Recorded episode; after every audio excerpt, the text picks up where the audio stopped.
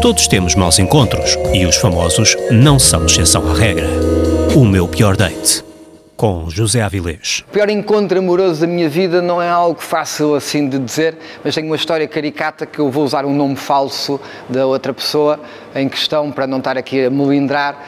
Uh, mas quando começam os telemóveis e muito novo, não é? De uh, 18, 19 anos e, e, a trocar mensagens e, uh, e a pessoa estar entusiasmada com uma paixão ou com um possível namoro, Uh, o ter estar a trocar durante três semanas mensagens com uma pessoa e combinarmos o encontro uh, e que depois o encontro correu muito bem, mas era a pessoa errada.